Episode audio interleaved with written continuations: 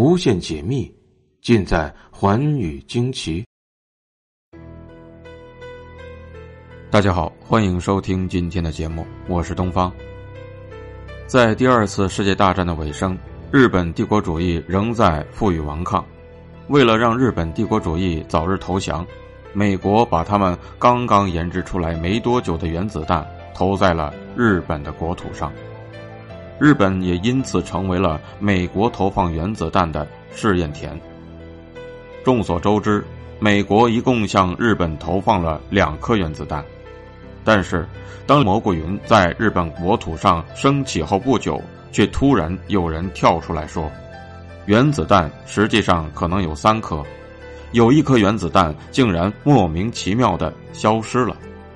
这究竟是怎么一回事呢？”一九四五年五月八日，第二次世界大战的罪魁祸首德国法西斯宣布无条件投降。七月二十六日。美国、英国和中国三国发表了波斯坦宣言，敦促日本迅速无条件投降，但日本政府却置之不理。一九四五年八月六日和九日，美国为了迫使日本投降，分别向广岛和长崎各投下了一颗原子弹。可事后却有人透露，其实美国向日本投了三颗原子弹。光长崎就两颗，但是一颗没有爆炸，最终神秘失踪了。半个世纪以来，人们一直试图弄清楚事情的真相，但美苏两个核大国都极力回避这个问题。如果美国投下三颗原子弹，那么这第三颗原子弹到哪里去了？近年来。美国原子弹研究的秘密逐步被世人所了解，其中，美国原子弹研制和生产的组织者，美国已经退役的陆军中将格罗夫斯在其回忆录中所透露的细节，无疑最具有权威性。在轰炸日本之前，美国确定了投掷原子弹的三个目标：广岛是第一目标，小仓是第二目标。长崎是第三目标，为此，美国从一开始就准备了三颗原子弹。美国空军五零九飞行大队还准备了七架飞机，用于投掷这三颗原子弹。据一些史料记载，八月九日的凌晨三时四十九分，执行投掷原子弹任务的 B 杠二十九两架轰炸机和两架侦察机从美国提尼安空军基地的跑道上起飞。当他们到达小仓上空时，由于天空中有大雾，能见度低，肉眼根本看不到目标。机长威内斯最终决定放弃轰炸小仓，然后飞向了下一个目标长崎。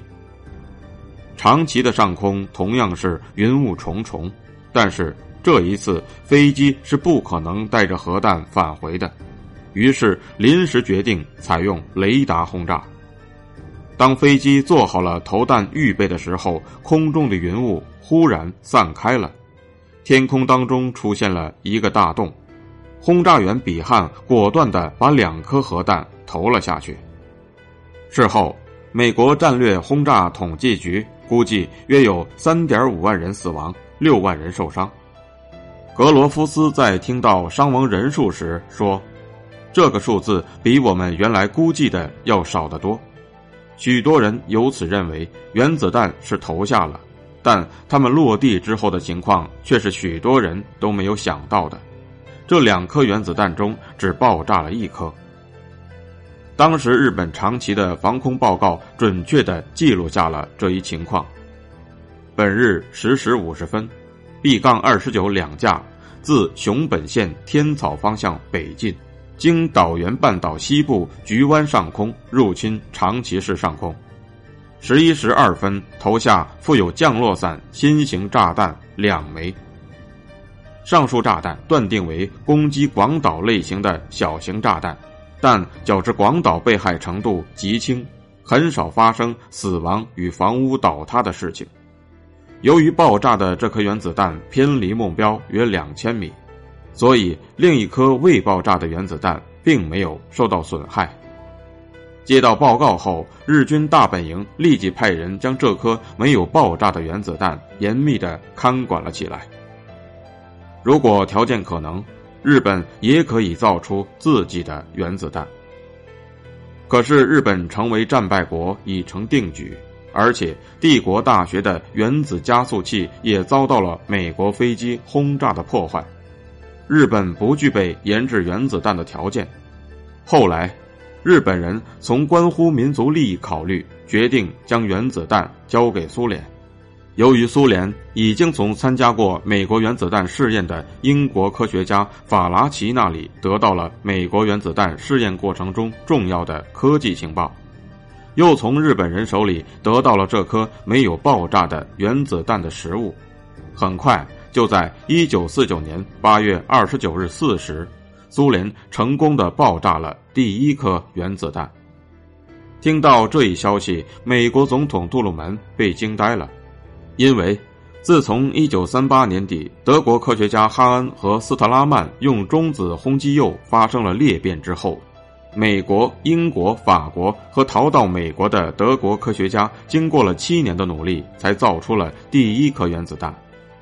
为此，美国动用了五十万人。花费了二十三亿美元，这样巨大的开支对于刚刚在战争中恢复过来的苏联显然是难以承受的。